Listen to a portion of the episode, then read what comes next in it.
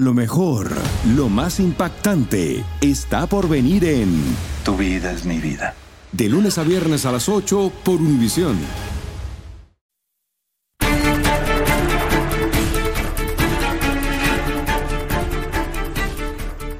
Esta semana el expresidente Donald Trump tuvo que presentarse ante una corte de Nueva York por un caso civil de fraude empresarial. En la misma corte estuvieron sus hijos Donald, Eric e Ivanka. Los problemas legales del presidente, incluyendo el caso en Nueva York, deberían restarle posibilidades para reelegirse en 2024, pero ese no ha sido el caso. Una encuesta publicada recientemente por el New York Times y Siena tiene al expresidente Trump al frente en cinco de los seis estados que podrían decidir la elección general, incluyendo Arizona, Nevada y Georgia, donde el voto latino es fundamental y que fueron fuertemente competidos en 2020. La entrevista con Donald Trump una exclusiva de Televisa Univisión a través de Noticias Univisión.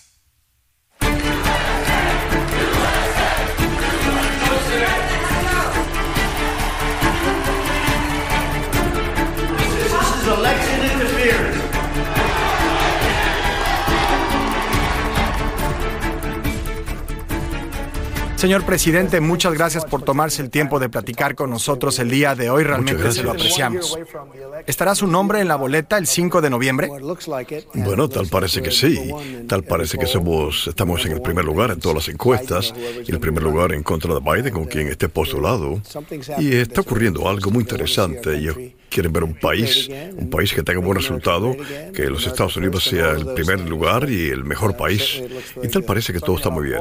Ahora que hablamos de encuestas, el New York Times y Siena publicaron su encuesta esta semana, lo tiene con una ventaja sólida en cinco de los seis estados que podrían decidir la elección, incluyendo Arizona, Nevada y Georgia, que fue muy competido en 2020. También lo tiene con un 42% de apoyo entre los votantes latinos, algo que no tiene precedente para un candidato republicano ¿Cuál cree que sea el mensaje que le están enviando los votantes con estos números? Los votantes latinos son tan increíbles porque son gente increíble tienen uh, destrezas increíbles, energía increíble y son muy empresariales. Todo lo que hay que hacer es ver a los dueños de Univision. Son uh, empresariales increíbles. Y yo le caigo bien, nunca ha habido nada semejante en los republicanos. Eh, yo soy republicano, fui republicano, y tenemos un gran apoyo de lo que yo llamo hispanos latinos. Eh, tienen muchas diferentes terminologías, pero significa lo mismo para mí. Son gente muy buena, gente increíble. Y también quieren seguridad si están en los Estados Unidos o si están en México o donde sea. A ellos les gusta la seguridad y nosotros sí la damos. Y sí, las encuestas, nunca nadie ha visto nada semejante. Un 42%, como le decía, no tiene precedente para un candidato republicano, especialmente en estos estados, de nuevo, Arizona y Nevada. ¿A qué cree usted que estén respondiendo los votantes? ¿Cuál es el mensaje que le están enviando con estos números en las encuestas? Yo creo que más importante que toda la seguridad, ellos quieren seguridad, quieren tener una frontera. Tenemos unas gran cantidad de personas, como por ejemplo de México, que viven acá, ya sea de manera permanente o parcial. Ellos no quieren que vengan las personas y que saquen sus casas o que hagan algo malo. Quieren seguridad, quieren tener una frontera. La frontera funciona para ambos. Y hemos tenido unas relaciones increíbles con México. Su presidente es amigo mío. Es un hombre tremendo. Ha sido muy leal conmigo, yo he sido muy leal con él. Nos llevamos bien. Él es un poquito diferente, un poquito más hacia la izquierda que yo quizás, pero es un gran caballero, un hombre maravilloso. Y yo creo que le ha hecho una tarea maravillosa, fantástica para México. Ya que hablamos de México, es un país que también tendrá elecciones el próximo año, apenas unos meses antes de la elección presidencial aquí en los Estados Unidos. La relación bilateral ha estado al frente de las discusiones políticas en México. El presidente López Obrador dejará el cargo. México seguramente elegirá a su primera mujer presidenta. ¿Cómo ve esta transición? Bueno, según yo entiendo, él es muy apegado a su primera presidenta. Eso me impactará a mí porque yo sí lo respeto mucho a él y yo creo que así es como están funcionando las cosas. No sé si dentro de su país es una gran garantía. Yo no creo que nada está garantizado, pero tal parece que se encamina en esa dirección. Y la relación con él fueron tan buenas que yo creo que probablemente, si soy yo, yo creo que sí seré. Yo espero que seré yo el primero en las encuestas. Tenemos que tener una elección honesta, pero si tenemos una elección honesta, yo creo que tendré una relación muy buena con la nueva presidente de México. México es ahora el principal socio comercial de los Estados Unidos. Antes era China, ahora es México. Usted renegoció el Tratado de Libre Comercio, ahora conocido como el TEMEC. Le quería preguntar, ¿cómo se siente con los resultados del TEMEC después de tres años de su implementación, México siendo el principal socio comercial y al mismo tiempo una especie de punching bag político, un eh, rival electoral para los aspirantes republicanos? Mm, bueno, te tengo que decir que el Tratado de Estados Unidos, eh, ha sido muy bueno para este país y para México también y para Canadá. Pero ha tomado, eh, le ha quitado muchos negocios a otras tierras eh, en ultramar y es bueno para México. Yo creo que de las razones por la cual México, a la gente le gusta lo que yo he hecho y yo le caigo bien. Yo, a mí me gustan ellos. Y estando en la región, you know, sabes, en estos tres países, tres grandes países, países maravillosos. Eh, podemos decir para el desarrollo económico, también podemos decir todas diferentes cosas eh, empresariales, pero al traer todo este negocio a través de México, ahora México en particular ha tenido un muy buen resultado y nosotros se hemos quitado a países extranjeros muy distantes. Yo creo que he hecho mucho para ayudar a México, me siento orgulloso de esto. Algunos de los aspirantes republicanos han hablado de intervenir militarmente en México para evitar, para detener el tráfico de fentanilo a través de la frontera. Si ustedes reelegido presidente, ¿apoyaría esta idea de intervención militar? Bueno, muchas personas dicen que fue mi idea. De hecho, dijeron que yo iba a hacer esto.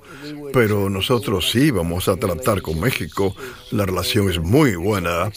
A México no le gusta lo que está ocurriendo, tampoco con fentanil y todas las otras cosas que están pasando por la frontera. México también es víctima de esto. Hay un problema de drogas tremendo para tu gente, la gente, las drogas, destrucción de las familias, la muerte. Vamos a nosotros estar con México hay que hacer algo al respecto, naturalmente. Probablemente 250 mil personas al año muerten. Es como una intervención militar grande. Hay que hacer algo al respecto. ¿Estaría de acuerdo en que hay una responsabilidad compartida, el nivel de consumo ilegal de sustancias en los Estados Unidos y también el papel que han jugado las empresas farmacéuticas creando esta epidemia de opioides? Sí, las farmacéuticas grandes ellos en muchas diferentes maneras. Yo los conozco muy bien. No eran amigos míos, no. De hecho, cuando anunciaron la vacuna, lo hicieron un día antes de la elección. A mí no me importó. Ah, no, a mí no me gustaban ellos, pero yo hice algo que nadie pensó que se podía lograr. Y no, ellos eh, han hecho algunas cosas buenas, han hecho algunas cosas muy malas también, sin duda alguna. Entonces, sí considera que hay una responsabilidad compartida en este tema y también un objetivo compartido para terminar con el tráfico de fentanilo. Sí, lo pienso, pero también tenemos que hablar de China también, porque gran parte de esto viene de China. China tiene que ser parte de todo esto. Si no decimos eso, estamos perdiendo tiempo. Estamos hablando, esto sería solamente una entrevista que no tiene resultado. China está vendiendo mucho, mucho pasa a través de México, hay que solucionar esto pero tenemos que detenerlo. Yo creo que la cifra real es de 250 mil, ah, están diciendo 100 mil, han estado diciendo ellos 100 mil durante años, 15 años. Ah, son 250 mil a 300 mil personas. Ah, es una guerra muy diferente como se pierde el número grande de personas. Es una guerra sobre los estupefacientes. Vamos a ganarla. Vamos a hablar con México sobre esto. México también quiere que se resuelva como nosotros lo hacemos. Usted enfrenta cuatro procesos legales en eh, jurisdicciones múltiples, está preocupado de que gane la nominación republicana solo para tener que salirse de la carrera, forzado a salirse de la contienda?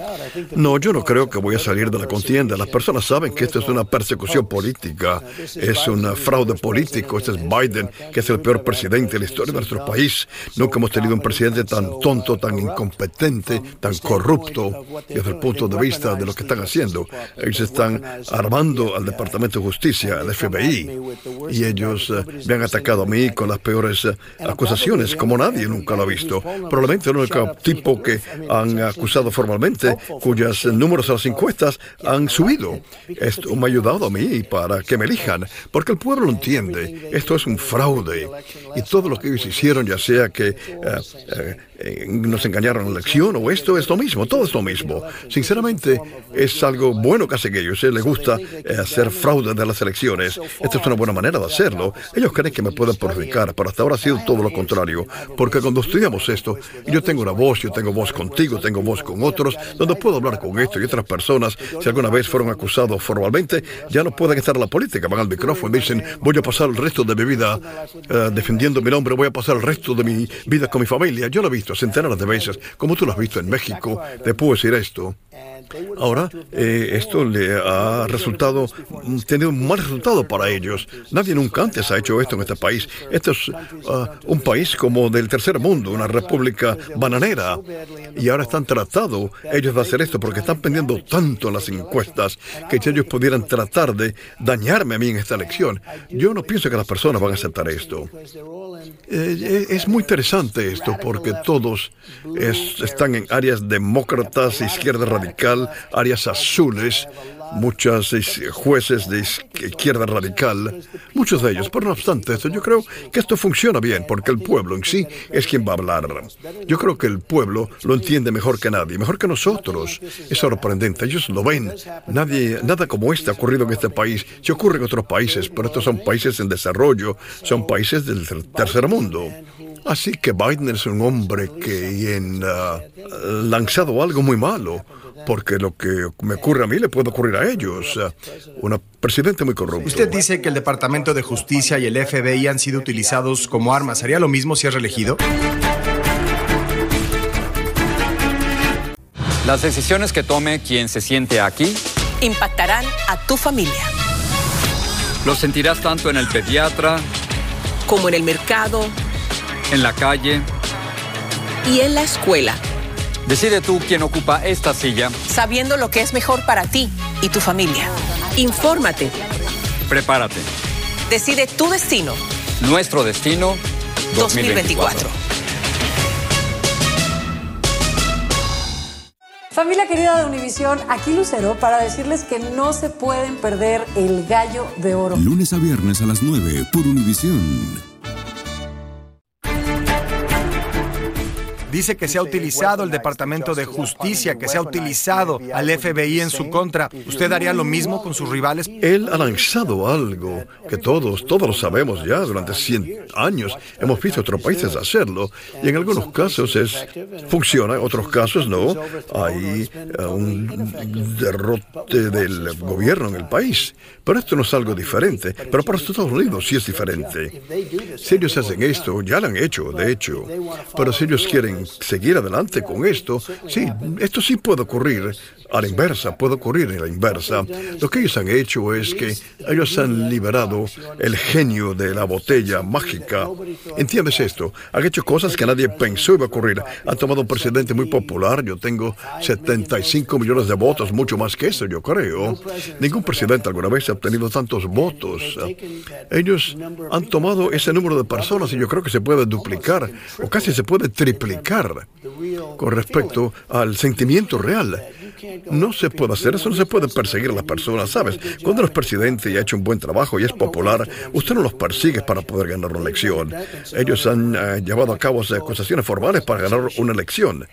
Eh, las personas no van a permitir esto, sí. Ellos han hecho algo que le permite al próximo partido. Bueno, si alguien, si yo soy el presidente y yo veo que alguien está ah, haciendo las cosas bien y me está ganando muchísimo, eh, vamos a llevarlos a una acusación formal. No, eso, eso ellos no podrían seguir, no podrían seguir, estarían fuera de la elección. Pero en mi caso, era una acusación formal tan patética como que yo eh, puse en tela de juicio la elección. Todo el mundo pone en tela de juicio las elecciones si piensan que están equivocadas. Los demócratas pusieron en tela de juicio mi elección en 2016. Casi todos la pusieron en tela de juicio, pero nada ocurrió ahí.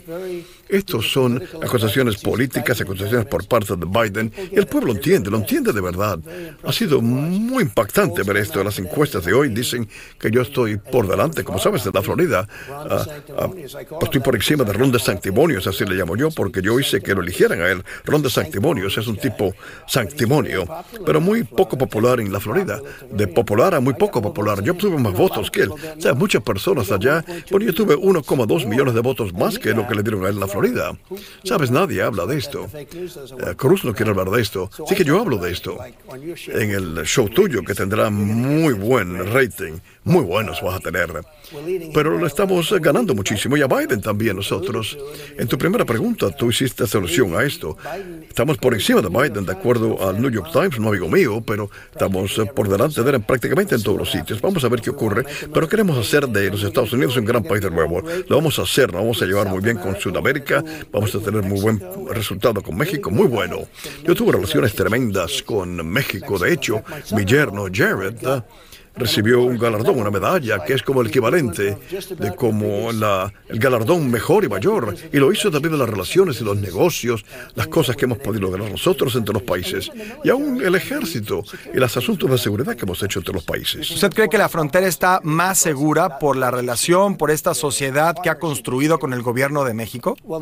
Bueno, la frontera ahora no está segura. Ahora la peor frontera del mundo, en la historia del mundo. Ningún país tercermundista ha de tener una frontera como esta. Yo digo, ellos pelean con palos y piedras. Hay millones de personas, yo creo que la cifra va a ser 15 millones de personas cuando termine esta administración tan alocada. Esta administración es una locura, tiene una política de frontera abierta y le quiero decir que es horrible para México. Yo hablé con su presidente, su presidente lo sabe. Las personas pasan de todo el mundo y pasan a través de México. México no quiere eso. Están pasando como si fuera una carretera humana y pasan por centenares de miles, por millones a través de México. Y ocurren malas cosas cuando eso ocurre. Así que su presidente lo odia, yo lo odio. Tenemos la frontera más, tuvimos la frontera más segura eh, en la historia, México en sí. Nos dio soldados. Cuando yo se lo pedí, nos dieron soldados, sin cobrarnos, muchísimos de ellos, millares y millares de soldados. Tuvimos, especialmente cuando yo construí el muro, porque construimos 561 millas de muro y después de eso construimos otras 200 millas más. Todo se hizo, todo se fabricó, estaba lista para elevarse. Y son las personas de esta administración que dijeron, Vamos a tener fronteras abiertas. Las fronteras abiertas son muy malas. Son muy malas para nosotros y para México también. Porque todo el mundo, de todas partes del mundo, pasa por México. Y del Canadá también. Pero pasan por México. Uno no quiere muchas de estas personas que están entrando para que pasen por México. El presidente Biden prometió que no construiría un pie más de muro fronterizo durante su administración, pero eso es lo que están haciendo. ¿Usted cree que es una buena decisión? Bueno, ellos odiaron hacer esto porque demostró que yo estaba en lo cierto, pero 20 millas no es mucho. Pero odiaron tomar esa decisión. Sabes, yo solía dar discursos en el 2016, porque en 2016 la frontera era muy mala. Y entonces yo la solucioné tan bien, era tan buena no tan buena como yo la tuve al final de, del último término, pero yo la arreglé también. Tuvimos tan buen resultado con esto que yo no podía hablar con esto en la próxima elección, el 2020. Nadie quería escucharme. Yo dije, quiero hablar sobre la frontera. Dijeron, nadie está escuchando porque ya lo solucionaste. Y me dije a mí mismo, has hecho algo increíble, arreglaste la frontera, has hecho algo tan bueno, la frontera más segura. Tuvimos la frontera más segura en la historia de nuestro país. Definitivamente, incluyendo drogas, tráfico humano, incluía todo. Tuvimos la frontera más segura que jamás hayamos tenido y ahora tenemos la frontera más insegura porque lo ha hecho Biden con la frontera es una desgracia, es una vergüenza. Ni siquiera es creíble. Uno diría, ya sea hacer algo así, eres ignorante o odias el país por lo que ha hecho. Tenemos 15 millones de personas en nuestro país. Muchas personas vienen de prisiones, muchas personas vienen de instituciones mentales, eh, asilos de locos. Sabes, no quieren que use la palabra y diga la palabra manicomio. Eso es el silencio de los inocentes. Ese es Hannibal Lecter. ¿Has oído hablar alguna vez de Hannibal Lecter? No es una buena persona, pero estas son personas que son, uh, están muy perturbadas eh, mentalmente, con problemas. Vienen a Estados Unidos y pasan mayormente a través de México, pero son dejadas aquí en Estados Unidos. ¿Quién quiere esto? Pero vienen de África, de China, de todo el mundo. Y muchas de estas personas son jóvenes, jóvenes solteros, solteros y vienen al país, por lo menos. Y uno dice, ¿qué está pasando aquí? Tenemos un gran número de personas que vienen de China, jóvenes. Eh, personas que vienen de muchos diferentes países. Usted conoce los países casi mejor que yo, porque usted lo ve. Están ocurriendo cosas malas. Están entrando muchos terroristas en nuestro país. No estaba ocurriendo eso antes. Yo estuve trabajando cuatro años sin ataque de terroristas. Nadie lo puede creer. Tuvimos uh, un énfasis tremendo, tremendo para que los terroristas no entraran en nuestro país. Yo tenía cláusulas que nadie pensó usar nunca antes. No tuvimos ataque terrorista y no podía hablar de esto durante el término que yo era presidente. Cuando yo era presidente, no quería hablar de esto y tener un ataque el próximo día. Eso no es algo bueno. Insisto, le pasó a esta gente. Hablaron de esto. Y entonces... Eh, atacaron a Israel y todo ahora, eh, no todo el mundo, todo el mundo, todo el mundo está en que arde en estos momentos. Un tremendo líder, un hombre muy fuerte, algunas personas le cambian otras personas, ¿no? El primer ministro Netanyahu. También, sí, fuerte, pero estoy hablando yo de una situación diferente. Tenemos en Hungría, Víctor Urban y estaban entrevistados la semana pasada y dijeron, ¿qué le recomendarías tú a Biden hacer? Porque todo el mundo está que arde. No solamente este país o tu país, todo el mundo está que arde. Cuando vemos a Ucrania y vemos a Israel y a todo lo que está ocurriendo, todo el mundo eh, tiene problemas. Y él dijo, yo le diría inmediatamente renuncie y deja que Trump asuma el cargo. Porque cuando Trump era presidente, China le tenía miedo, Rusia le tenía miedo, no había problema alguno. Ya sea si tienen temor o respeto, prefiero que me respeten. Pero dijo, no teníamos problema. Todo el mundo estaba en paz. Yo no comencé ninguna guerra, fui el primero. Sí terminé una con ISIS, ¿sabes? Derrotamos a ISIS en unas semanas nada más, porque tenemos un ejército, el ejército de Estados Unidos es tan bueno. Yo uh, renové todo el ejército estadounidense. El ejército de Estados Unidos es maravilloso. Derrotamos a ISIS en cuatro semanas. Alguien dijo que no se podía hacer. Tenemos un ejército increíble, no lo podemos demostrar, pero... Mira, eso pasa a través de la fuerza. Mira, yo soy el primer presidente en 71 años que no comenzó una guerra. Y cuando Hillary Clinton estaba postulada en contra de mí, dijo, si lo ven a él y si ustedes lo escuchan, él nos va a meter en guerras. Yo dije, no, yo lo voy a mantener fuera de las guerras. Eso fue lo que hice, pero Víctor Orban, que es un uh, extremadamente respetado líder y un buen hombre en sí, él dijo que Trump estaba haciendo las cosas tan bien. Hace tres años no teníamos problemas, no teníamos inflación, no teníamos problemas con Ucrania, no teníamos problemas de Israel, no teníamos problema en absoluto. Tenemos la frontera segura, la más segura que jamás había estado. La economía de Estados Unidos es la más fuerte que en ningún otro momento. Nosotros hicimos las cosas muy bien. Y ahora todo es horrible. Vamos a terminar en una guerra mundial. Tenemos un líder incompetente en los Estados Unidos. Él no puede eh, encontrar las escaleras para subirse al escenario. Él no puede decir más de dos oraciones.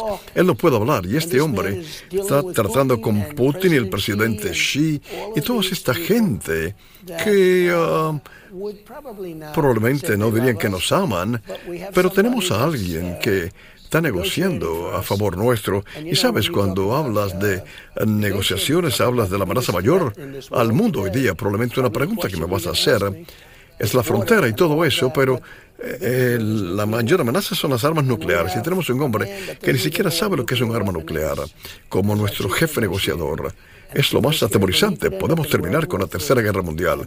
Si ocurre la Tercera Guerra Mundial, probablemente México ya no existirá, porque el poder de armas nucleares es tan grande que si nos dan a nosotros, también ustedes van a ser eliminados. Y cuando yo escucho que estas personas hablan del medio ambiente, más de, por más de 300 años, los océanos van a subir por un millar de una pulgada. Esto es una amenaza. La amenaza no es, no es calentamiento global, es el calentamiento nuclear, la peor amenaza para mi país, para todos los países, la amenaza principal. Las decisiones que tome quien se siente aquí impactarán a tu familia.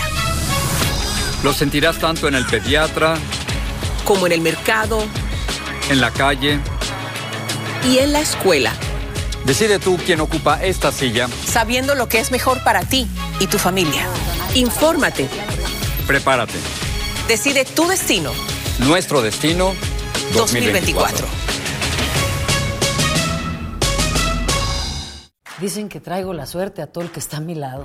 Y esa es mi mala fortuna. Basada en el clásico de Juan Rulfo, llega Univisión, El Gallo de Oro. Supongamos que la caponera puede inclinar la suerte a quien ella quiera. ¿Estás tardando en conquistarla? Con Lucero, José Ron y Plutarco Asa. Este gallo está cambiando la vida. En una historia legendaria de amor y azar. No trates de cambiarme, no lo vas a lograr. El Gallo de Oro, lunes a viernes a las 9 por Univisión. Y ahora que habla del tema de Israel, quisiera preguntarle, usted ha defendido el derecho de Israel a protegerse, pero ¿qué haría diferente? No me gusta decir esto, pero tengo que decirlo. Nunca hubiera ocurrido. Yo tenía a Irán en buena posición. Eh, dos semanas después de la elección, ya nosotros, dos semanas después de la elección, ya nosotros estábamos a cargo de eh, hacer que Irán eh, cumpliera con las cosas. Irán no tenía un centavo, estaban en quiebra cuando era presidente. Ahora tienen una situación.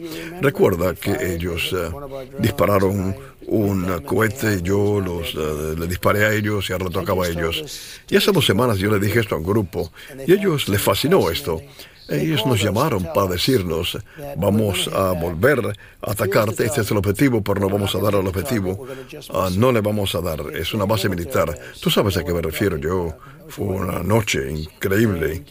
Enviaron 18 drones, a 5 se autodestruyeron, el resto no dieron al blanco de la base, fuera de la base.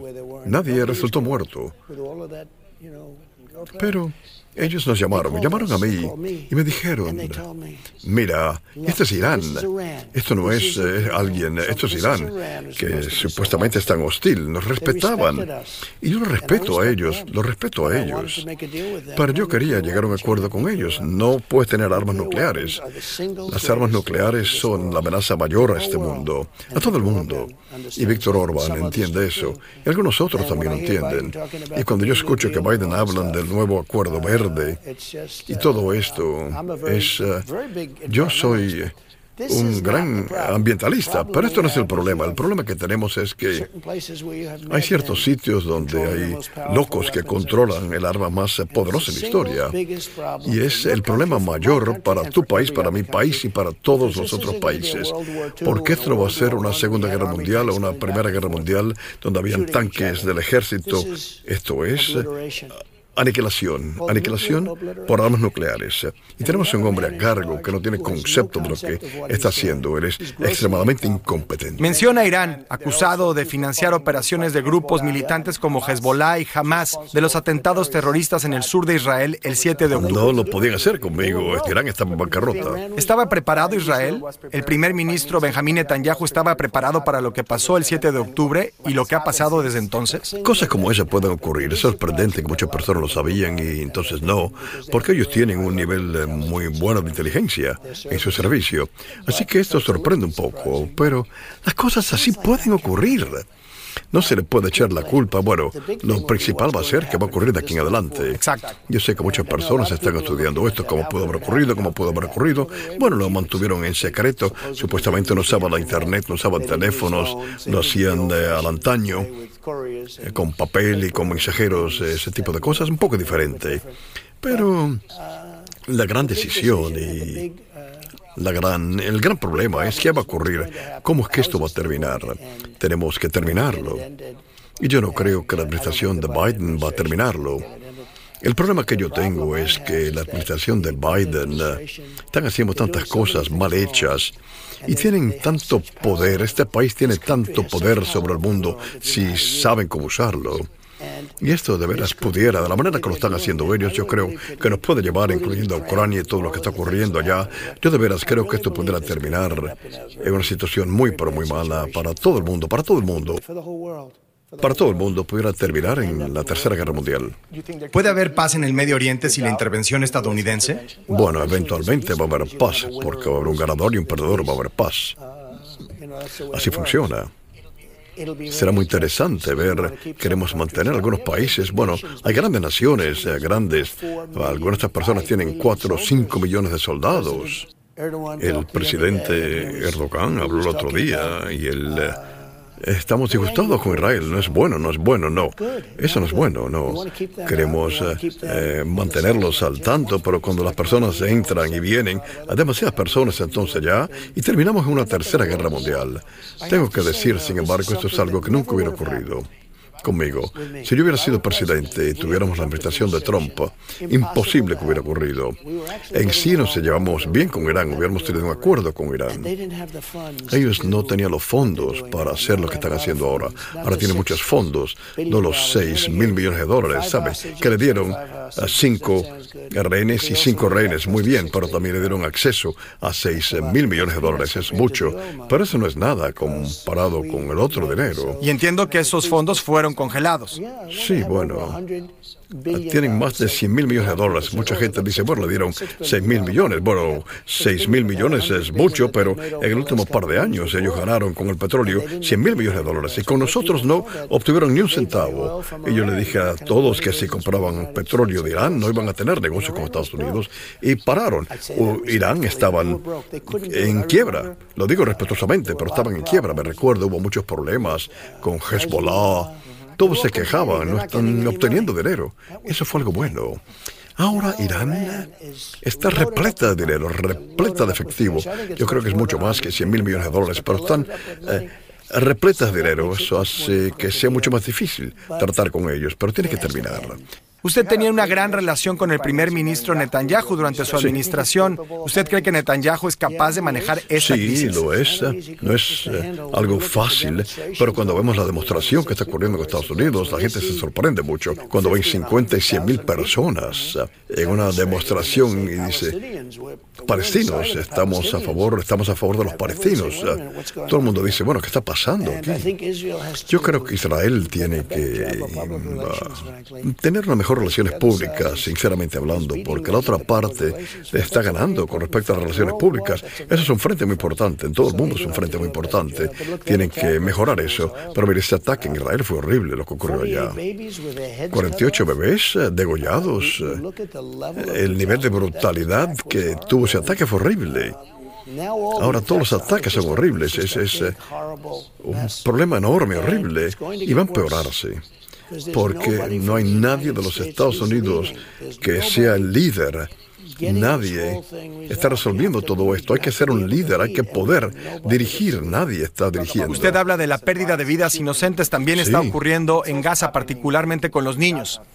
Entiendo que son más de 4.000 menores de edad que han perdido la vida desde que inició la contraofensiva israelí. ¿Cómo puede Estados Unidos terminar con la pérdida de vidas inocentes en ambos lados de esta frontera? Hay una guerra que está ocurriendo y probablemente va a tener que dejar que esto siga adelante, probablemente va a tener que dejar que siga adelante. Muchas personas están muriendo. No hay ninguna manera que hubiera comenzado esto. De nuevo, Irán no tenía el dinero porque Irán está a cargo de esto. Solamente los tontos dirían que eso no es cierto. Ellos están a cargo de esto. Son muy capciosos, muy inteligentes, son personas que la piensan bien y están a cargo de esto. Y tiene que terminar esto. Pero esto es una guerra, ah, el odio entre las dos partes de la historia. dicen que nunca ha habido odio como esto. Hace mucho tiempo que se odian. Un amigo mío muy inteligente, un hombre muy inteligente, gran comerciante, Shadon Adelson, probablemente lo has escuchado. Él era un gran ah, negociador y me dijo, uno puede llegar a un acuerdo entre Israel y los palestinos. Y me dijo, no, no, no se puede, no es un acuerdo posible. Y yo le dije, Sheldon, estás equivocado. Discutimos sobre esto ah, muchísimo. Un hombre muy inteligente, un hombre muy exitoso, como tú lo conoces. Él pensó que nunca se podía llegar a un acuerdo. Y yo lo entiendo, el odio es tan increíble ellos aprendieron a odiar a los judíos en las escuelas eh, primarias, cual sea la manera que ellos enseñan en las escuelas. Pero odian a las personas, es muy difícil. No hay odio como el odio de los palestinos a Israel y los judíos. Y probablemente de la otra manera también, yo no sé, no es tan obvio, pero probablemente también. Así que a veces hay que dejar que las cosas sigan adelante y ver dónde termina. Lo triste de esto es que nunca hubiera habido un ataque a Israel y nunca hubiera habido un contraataque lo que está ocurriendo en Gaza es increíble. Usted ha visto las imágenes, ha escuchado las historias. Es horrible, horrible, horrible, horrible para ambos. Eh, nunca hubiera ocurrido. Dicen que traigo la suerte a todo el que está a mi lado. Y esa es mi mala fortuna. Basada en el clásico de Juan Rulfo, llega Univisión, El Gallo de Oro. Supongamos que la caponera puede inclinar la suerte a quien ella quiera. ¿Estás tardando en conquistarla? Con Lucero, José Ron y Plutarco Asa. Este gallo está cambiando la vida. En una historia legendaria de amor y azar. No trates de cambiarme, no lo vas a lograr. El Gallo de Oro, lunes a viernes a las 9 por Univisión. Las decisiones que tome quien se siente aquí impactarán a tu familia. Lo sentirás tanto en el pediatra, como en el mercado en la calle. y en la escuela, Decide tú quién ocupa esta silla. sabiendo lo que es mejor para ti y tu familia. Infórmate, Prepárate. decide tu destino Nuestro destino 2024. 2024.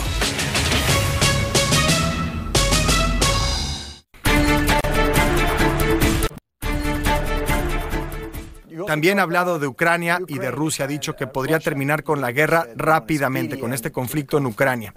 ¿Usted cree que podría negociar un acuerdo de paz entre Vladimir Putin y Zelensky si es reelegido usted?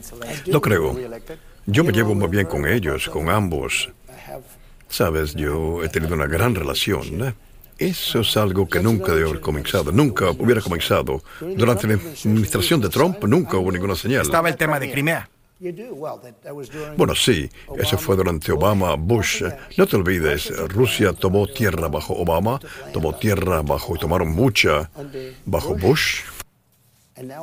Y ahora bajo Biden han tomado todo el país, tal parece. ¿Bien? Cuando nunca tomaron nada, era cuando yo estaba ahí, no tomaron nada, no tomaron nada. Yo tenía una relación muy buena con Vladimir Putin, tuve una relación muy buena y cada vez que decía esto yo, eh, y esta cacería fraudulenta de brujas, ¿te acuerdas? El dossier de Christopher fue un fraude, todo fue un fraude, todo fue un fraude de Hillary Clinton y el Partido Demócrata. Eso resultó ser difícil, pero no obstante esa dificultad, yo tenía una relación muy buena con Putin. Y te digo, ah, Ucrania era ah, lo que él quería tener. Y le dije, no hagas eso, si lo haces, vamos a usar ciertas cosas que no van a ser buenas y no te va a gustar. Y me dijeron, no, de ninguna manera no lo vas a hacer, no lo vas a hacer. Y le dije, sí, lo vamos a hacer, lo vamos a hacer. Hablamos mucho al respecto. Era lo que él quería hacer. Él nunca lo hubiera hecho. Él me creyó 10%. Yo solamente necesitaba que me creyera 10%. No ocurrió nada. Y cuando yo ya estuve fuera del cargo, todo comenzó. Podíamos ver qué estaba ocurriendo. Entonces Biden casi lo empujó con su retórica. Casi lo empujó hasta cierto punto para que él hiciera esto. Ah, lo que él dijo fue como casi como... No le echo la culpa a nadie fuera de Rusia, porque lo que está ocurriendo es horrible, pero Biden, su retórica fue tan mala, fue tan mala, fue tan estúpida. Y yo le dije a la gente, mira, él los está empujando para que entren en la guerra. Él no sabía eso, él no lo hizo de manera estratégica. Así es las cosas. Cuando hay alguien que no sabe lo que está ocurriendo, esto pasa. Dije, algo va a ocurrir, algo muy malo. Entonces lo atacaron. Pero ahora tal parece que es un país mucho más grande, mucho más grande, y nosotros ya hemos dado casi 200 mil millones, Europa 20 mil millones, Europa debe haber dado mucho más. Esto es como la OTAN. Cuando yo llegué, la primera reunión dije, ¿por qué estamos pagando nosotros todo el dinero? Estamos pagando casi 100% de la OTAN. Y esto es mayormente en Europa, la misma gente con quien comerciamos. La Un- Unión Europea, muy semejante, ¿verdad? En el comercio, ellos absolutamente eh, se estaban aprovechando los Estados Unidos. Nosotros eh, estábamos haciendo las cosas bien y detuvimos eso, pero pagamos nosotros casi por todo. A la gente le gusta decir esto, pero estamos pagando ah, casi por todo eh, los gastos de la OTAN. No nos ayudó tanto a nosotros, pero nos estamos defendiendo a ellos. Y siempre digo, nos estamos defendiendo a ellos y ellos nos estaban, ah, se estaban aprovechando de nosotros. Digo esto, digo esto porque las noticias de ustedes en Univisión son tan buenas y no les gusta que use palabras como esta. Las noticias falsas dirán, es una palabra tan horrible. Ellos estaban aprovechándose nosotros en este comercio, lo estamos defendiendo. Entonces está Alemania que está tomando Nord Stream 2 y todo esto. Todo fue una locura. Alemania eh, tienen eh, su petróleo, estamos defendiendo a Alemania y otros países de Rusia. Yo estaba arreglando todo esto, todo esto. ¿Por qué es que nosotros estamos gastando todo este dinero en la OTAN y sin embargo te estás sacando ventaja a nosotros en el comercio? Eh, centenares de miles de millones de dólares entraron y dijeron, una de las personas principales de 28 países, incluyendo nosotros inicialmente, me dijeron, en una reunión. Y la prensa nunca lo reportó, pero sabían, esto no querían reportar algo bueno, siempre quieren reportar cosas malas, ¿verdad? Y dijeron, esto significa que no nos vas a defender si Rusia nos ataque. Y le dije, tú estás atrasado en tus pagos, has pagado, si no pagas, lo que va a ocurrir es que no te voy a respaldar, no te voy a proteger, nunca te voy a proteger si no pagas. Al próximo día el dinero entró por centenares de miles de millones de dólares. Lo mismo pasó con Ucrania. Usted dijo que Estados Unidos podría retirarse de la OTAN en el contexto actual. Yo me hubiera retirado. ¿Cree que sería una buena idea? Bueno, sí, yo dije que nunca me iba a retirar, no iban a pagar. Ellos me preguntaron, me dijeron, si nosotros no pagamos, ¿vas a protegernos? Le dije, no. Había que decir esto, la mayoría de los políticos no hubieran dicho esto. Pero le dije, no, no lo voy a hacer. Y la persona que me respetó más que más nadie en ese momento, quizás hoy, no todos, probablemente, pero bueno, quizás no, pero bueno, él dijo, no lo puedo creer. Es el secretario general Stoltenberg de la OTAN. Dijo, Bush vino y miró, no sabía dónde rayos estaba, Obama vino, vino y dio un discurso. Trump vino y dijo, ustedes no han pagado, tienen que pagar y obtuve centenares de miles de millones de dólares rápidamente de todos estos países eh, que estaban atrasados. Y lo mismo está ocurriendo con Ucrania. Yo creo que sí es más fácil. Muy pronto vamos a haber pagado 200 mil millones de dólares y Europa 20 mil millones de dólares. Tú sabes que, bueno, eh, el efecto sobre Europa es mucho más importante. Tenemos un mar entre nosotros. Eh, pero el efecto en Europa es mucho más. ¿Por qué ellos no están aportando más dinero? Ellos tienen que hacer las cosas iguales. Y le dije a ellos esto, ¿sabes? Le dije, ustedes, ustedes, se lo dije a la gente. En la administración de Biden le dije, ¿por qué es que ustedes ah, están haciendo, no están haciendo que ellos aporten más dinero? Yo creo que la razón es que nadie se los pidió, porque cuando yo le dije a ellos, tienen que aportar más, bueno, yo lo diría de manera diferente, que lo Obama Bush o quien sea, pero aún uh, no es tan complejo. Y escucho esto de lo que usted siempre ha hablado, la doctrina de América primero, sobre todo en temas de política exterior. ¿Usted cree que esto todavía aplica, dadas las circunstancias globales actuales? Tiene que ser Estados Unidos, para mí, en primer lugar, sin duda alguna. Hay personas que, senadores, congresistas, personas que ponen a China en primer lugar, no todos. Y Biden, Biden pone a China en primer lugar. Obtuvo mucho dinero de China, le quiero decir. Pero de muchas maneras, Biden pone en primer lugar a China. Él pone a países eh, muy por delante de nosotros. Y nosotros tenemos eh, 34 millones de millones en deuda, ¿sabes? Tenemos eh, el mayor eh, cantidad de petróleo almacenado, eh, el oro líquido que cualquier otro país, mucho más que México. Tenemos mucho, mucho, mucho más que México, más que ningún otro país, más que Arabia Saudita, tenemos más que Rusia. Y cuando yo era presidente, nosotros y vamos a ser dominantes eh, con respecto a la energía. Independiente. Éramos independientes con respecto a energía. Más que independiente, pronto íbamos a ser, ser dominantes. Y es sorprendente. Y la próxima semana voy a enseñar a ustedes un gráfico. Un gráfico, Rusia estaba aquí, Arabia Saudita estaba aquí, nosotros estamos aquí abajo en tercer lugar. Cuando yo fui elegido, nosotros nos elevamos en nuestro puesto. Todas las cosas buenas que escuches eh, de Biden es eh, lo que le achacan a él de la administración de Trump. Pero esto está terminando. Estamos muy mal ahora. ¿Y qué hay de la economía? ¿La economía de los americanos está mejor hoy que hace tres años? No, no, ¿qué va? Están pagando cinco dólares por gasolina. Estaban pagando por debajo de dos dólares. Cierto momento era un dólar y 51 eh, un dólar 87, que yo me hicieron mucho, un dólar 87, un dólar 87, ahora son cinco dólares. Y eso en sí lo arruina para todo el mundo. Sabes, la energía es algo tan grande, el petróleo es algo tan grande, que cuando hay algo que va de un dólar 87 a 5 dólares, 6 dólares en California, 8 dólares, eso detiene la economía, más que la tasa de interés, más que todo. Está teniendo un impacto negativo enorme en la economía. La inflación es eh, algo que mata totalmente la economía. Y este es uno de los temas más importantes para los votantes latinos. Más y más los latinos se están identificando como conservadores. ¿Por qué cree que está ocurriendo esto? Es un gran honor porque solamente ha ocurrido esto desde que yo llegué. La razón es sencilla. Son empresariales, son gente energética, tienen más energía tienen, son muy inteligentes, son gente increíble, gente apasionada. Sabes, siempre es difícil generalizar sobre las personas, pero se puede hacer. Algunas personas dicen, bueno, eso no es bueno, no es políticamente correcto. Si decimos latino, hispanos, hay un gran impulso empresarial ahí.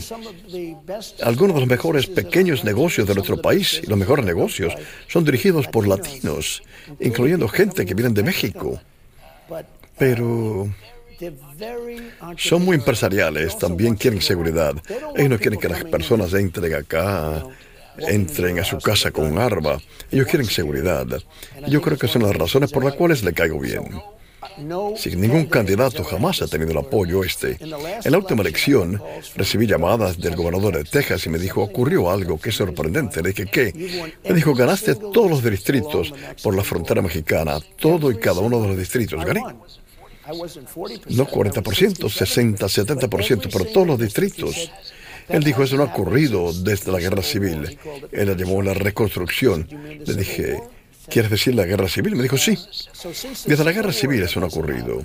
Yo gané cada uno de todos los distritos por la frontera del sur, tu frontera. Otro tema que es muy importante para los votantes latinos, o el segmento que conocemos o llamamos el voto latino, es la migración. Desde 1959, cientos de miles, millones de refugiados cubanos han llegado a los Estados Unidos. ¿Cree que el gobierno de Estados Unidos debe otorgar los mismos beneficios migratorios a personas que escapan de regímenes similares como el de Venezuela, el de Nicaragua?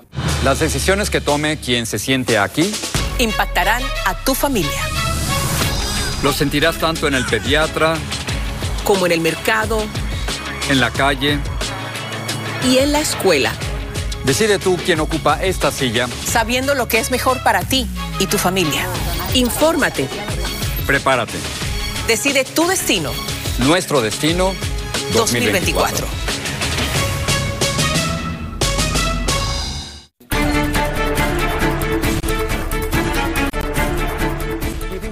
¿Cree que Estados Unidos debe otorgar a los refugiados provenientes de regímenes similares a Venezuela, de la que usted ha hablado mucho, o Nicaragua, algunos de los mismos beneficios migratorios que han recibido los cubanos? Lo que me gusta, y ellos sí han trabajado arduamente con los cubanos.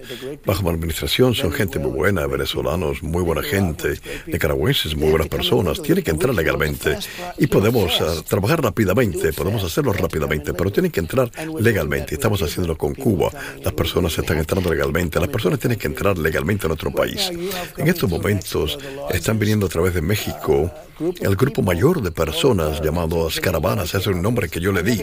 Nunca me dan crédito por esto, las noticias falsas nunca me dan crédito nunca por ninguno de estos nombres, pero yo inventé la mayoría de ellos. La palabra caravana yo creo que era un nombre muy bueno. Nunca antes había escuchado la caravana, ¿verdad? Estas son caravanas de millares y millares de personas. En estos momentos están pasando por México, una de las caravanas mayores que yo jamás he visto, que van a entrar a Estados Unidos. No podemos permitir que eso ocurra. ¿Sabe? Lo que está ocurriendo es que las personas de otros países, yo sé como tu presidente, pero yo sé, conozco los uh, cabecillas de otros países también, los conozco muy bien.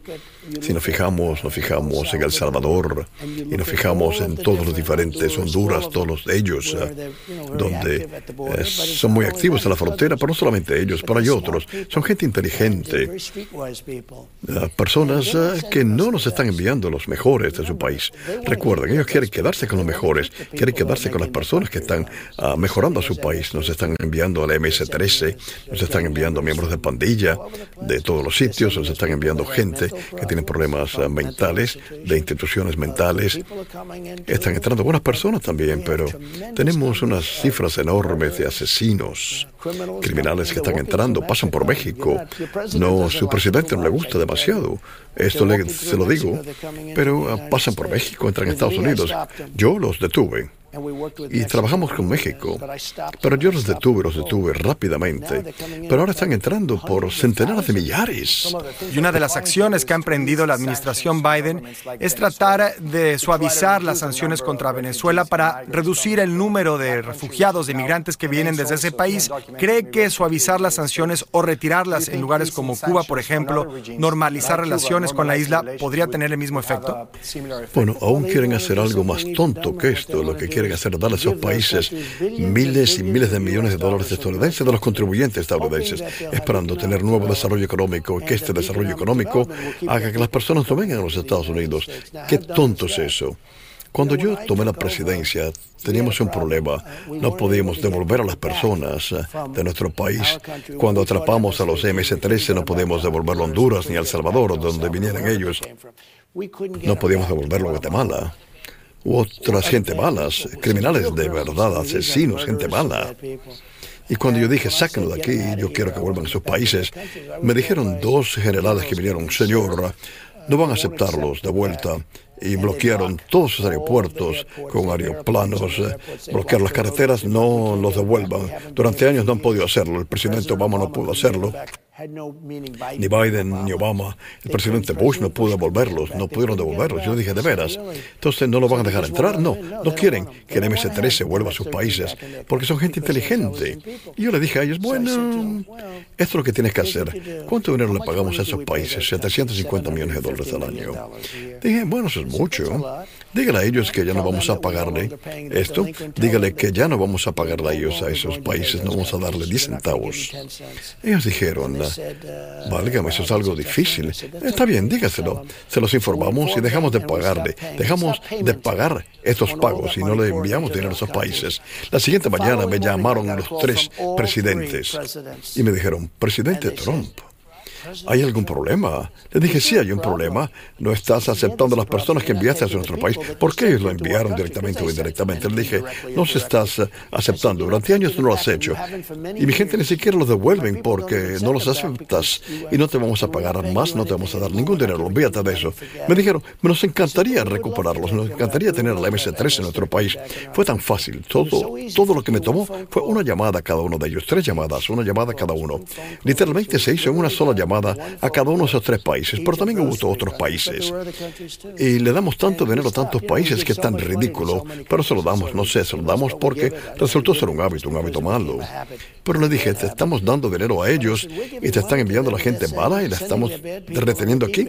Y le dije, esto es lo que tienen que hacer, termine con esto. Tan pronto lo terminaron, me llamaron. Cinco minutos después de esa llamada, cada uno, todos esos países nos aceptaron. Enviamos miembros de pandilla, del MS-13 y otra gente, gente horrible. Los sacamos los Estados Unidos de vuelta a sus países por decenas de millares. Eh, sacamos de aquí 10.000 miembros de pandilla MS-13. No podíamos hacerlo, ¿sabes? no lo hacían. Querían hacer las cosas políticamente correctas con otros países. Así que se aprovecharon de todo el mundo se aprovechó de nosotros. Yo no dejo que esto pase. Otra política que generó muchísima crítica fue la separación de familias en la frontera. ¿Cómo puede hacerle frente a las consecuencias de largo plazo de esa decisión y asegurar el tratamiento humano de los migrantes, de los refugiados y las familias en la frontera en el futuro? Lo que ocurre con la separación de familias, sabe, Obama lo hizo y Obama es quien construyó las celdas. Recuerda que el Centropa está construyendo celdas y celdas y alguien, una persona maravillosa, dijo, no, estas fueron construidas por Obama porque hay fotografías de ellas, como del 2014 o algo. Estas fueron construidas por Obama, la administración de Obama. Eso fue algo muy bueno, eh, que resultó ser algo bueno, te lo digo. Pero algo con respecto a la separación de familias, cuando tú escuchas que te van a separar de tu familia, no vienes. Cuando tú pienses que vas a entrar a los Estados Unidos con tu familia, vienes. Y nosotros lo hicimos durante un tiempo, la separación de familias. Y otros también lo han hecho. De diferentes maneras que nosotros, pero nosotros separamos a las familias mucho. Muchas personas no vinieron. Y las personas eh, dejaron de venir por centenares de millares, porque cuando escuchan separan, separación de familias, van a decir, bueno, no vamos a ir. Nosotros les dijimos, vengan ilegalmente a los Estados Unidos, pasen por las fronteras y le vamos a dar educación, le vamos a dar hospitalización, le vamos a dar seguro médico, le vamos a dar todo. Como hizo esta gente, la gente entraba a nuestro país y no se puede hacer. La promesa central de su campaña de 2016, también de la campaña en 2020, fue que construir construiría un muro fronterizo y México pagaría por él. Sí, ocurrió. ¿Eso pasó? Eh, definitivamente, México nos dio millares y millares de soldados. Y yo dije que México, yo dije que México va a pagar por parte de la frontera, porque esto ayuda a México, ayuda a México muchísimo. Así que las personas dejen de venir y fue muy eficaz.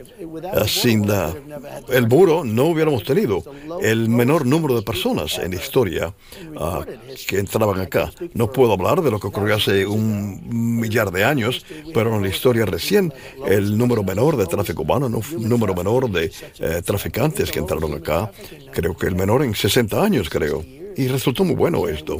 Pero México, yo le dije, ¿cómo haces que ellos van a pagar? Ellos van a pagar. Si no, le voy a quitar, voy a hacer algo con aranceles, eh, porque sí. Ustedes se quedaron con 32% de la industria automotriz, nuestra no conmigo, pero con otro presidente, se quedaron con 32%. Lo que le dije, voy a poner aranceles en los autos o haré algo diferente. Ellos acordaron pagar por esto, tú lo sabes porque tú lo has escuchado, pero ellos acordaron que ellos eh, nos iban a dar millares de soldados sin cobro alguno y lo hicieron así para proteger nuestro país mientras que se estaba construyendo la frontera. Y ese dinero, esa cifra de que hablas tú, fue por lo menos equivalente a el dinero que hubieran ellos aportado para un muro. Ah, y la razón es que no hay proceso legal a través del cual México puede darnos dinero para construir el muro en los Estados Unidos. Pero sí había un proceso legal donde ellos podían darnos soldados. Sí que nos dieron soldados eh, libres de costo y fue algo muy eficaz. Eran soldados muy eficaces. Usted sabe que hasta 80% de las armas que son confiscadas en México y Colombia a los cárteles de la droga son traficadas desde los Estados Unidos a través de la frontera y hacia el sur. Sí. Hacia México y Latinoamérica. Funciona en ambas direcciones. ¿Qué podemos hacer para detener eso? A las empresas que fabrican armas en Estados Unidos y que están nutriendo la violencia en América Latina. Bueno, los problemas son que Casi hay entre los dos países mil millones de armas, mil millones, y existen. ¿Vas a detenerlas? Eh, tienes que acostumbrarte a esto, tienes que tener las personas adecuadas, tienes que ser muy estricto en México, como por ejemplo, Ustedes tuvieron unos escándalos con armas enormes, con cantidades enormes de armas que se enviaban ilegalmente a México. Como rápido y furioso. Y mayormente esto se detuvo durante mi administración. Pero esto vuelve hasta Reagan, hasta Bush, hasta muchos presidentes. Pero es, te quiero decir, hay mil millones de armas allí. Y uh, es una de esas cosas. Hay que hacer que las personas obedezcan la ley. Tienes que obedecer la ley. Y muchas personas no estaban obedeciendo la ley. De vuelta en los Estados Unidos, usted nombró a tres jueces de la Corte Suprema. ¿Cómo ve el legado de sus nominaciones y el impacto que han tenido en decisiones como Roe versus Wade, migración y matrimonio gay? Bueno, todos pensaron que Roe contra Wade nunca hubiera ocurrido y ocurrió. Pudimos eh, detenerlo con la agenda radical. Los demócratas estaban matando a bebés después de haber nacido en el noveno mes también, etcétera, etcétera. Yo soy como Reagan con respecto a excepciones. Ah, las excepciones son muy, muy importantes. Ah, si, está en peligro la vida de la madre o incesto o violación, etcétera. Yo creo que es muy importante. Yo creo que la mayoría de los republicanos así lo piensan. Y cuando no hay excepciones, es un asunto muy difícil desde un punto de vista político. Es muy difícil ganar y usted se da cuenta de esto. Pero detuvimos una agenda muy radical y algo va a solucionarse ahora por lo que logramos nosotros. Eso fue algo enorme. Pero si nos fijamos en la agenda ahora, los radicales son los demócratas porque matan a bebés en su octavo y noveno mes y matan a bebés después del nacimiento. Si se fijan, el gobernador, ex gobernador de Virginia, mató a bebés después de haber nacido. Tuvimos una decisión el otro día, no hace mucho tiempo atrás, donde entrando en una escuela, entrando en una universidad, ahora va a estar basado en el desempeño, va a estar basado en el mérito. Nadie pensó que eso iba a ocurrir. Ahora muchas personas entran a la universidad, tienen unas notas horribles, todo malo, y entran por encima de alguien que es un estudiante ejemplar. Eso fue una sorpresa muy agradable a muchas personas que quieren ver que los Estados Unidos sea un gran país de nuevo, que quieren ver que las personas que trabajan arduamente obtengan esas cosas y ahora van a poder entrar a las universidades donde antes no podían entrar porque otras personas estaban tomando su lugar. Esa fue una decisión impactante porque nadie pensó que alguien iba a tener el valor de hacerlo, que es lo correcto, es lo correcto a favor del país. Muchas grandes decisiones han surgido. Yo tuve la buena fortuna de nombrar a tres grandes miembros del Supremo, nombré a tres, eso es mucho. Hay presidentes que estuvieron ahí durante mucho tiempo que no nombraron a tres, eso es mucho. Y es interesante notar que si yo ganara de nuevo,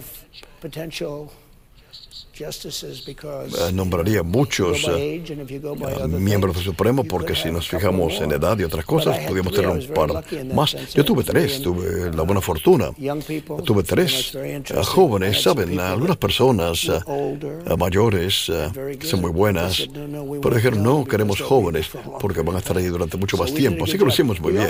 También obtuvimos 300 jueces regulares federales, jueces del Tribunal de Casación, como nunca antes en el, ningún presidente pudo haber logrado. 32% de los jueces fueron nombrados ahí por Trump. Eso ha causado una gran diferencia también. Habla de las universidades y recientemente lo escuché hablar de la Academia Americana, una idea para cobrar impuestos a las universidades privadas y usar ese dinero para crear esto que usted llama la Academia americana. Sí.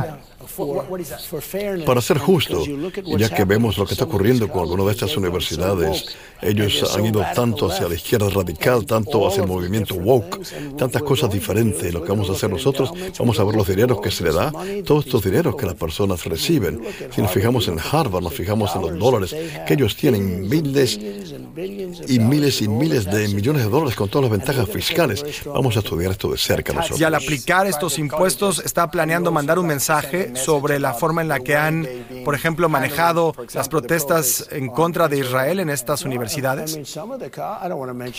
Bueno, en algunas de estas universidades, no quiero nombrar nombres, tú conoces los nombres, algunas de estas universidades han sido horribles con respecto a esto y también han sido horribles en eh, la libertad de expresión. Si un conservador va a una universidad, hay un motín, si da un discurso y las universidades lo permiten. En algunos casos, ellos son los que lo están uh, promoviendo, lo promueven. Eso no puede ser. Ya yo, sabes, yo aprobé una orden ejecutiva que si no permite libertad de expresión, si no lo permites en las universidades, lo que vas a hacer es que vas a tener una situación donde no te damos nada de dinero, no te vamos a permitir tomar dinero y todo se detiene. Repentinamente las personas pudieron hablar que nunca antes pudieron haber hablado. Estamos estudiando toda esa situación porque está fuera de control, muy mala, muy injusta, muy mala para el futuro de nuestro país. Señor presidente, muchísimas gracias por su tiempo. Realmente se lo apreciamos. Gracias a ti. Muchas gracias. Un gran honor. Muchas gracias. Gracias. Falta poco menos de un año para la elección presidencial en Estados Unidos, que será fundamental para el país y el resto del mundo. El nombre de Donald Trump será un eje fundamental de este proceso. Gracias por el favor de su atención. Yo soy Enrique Acevedo.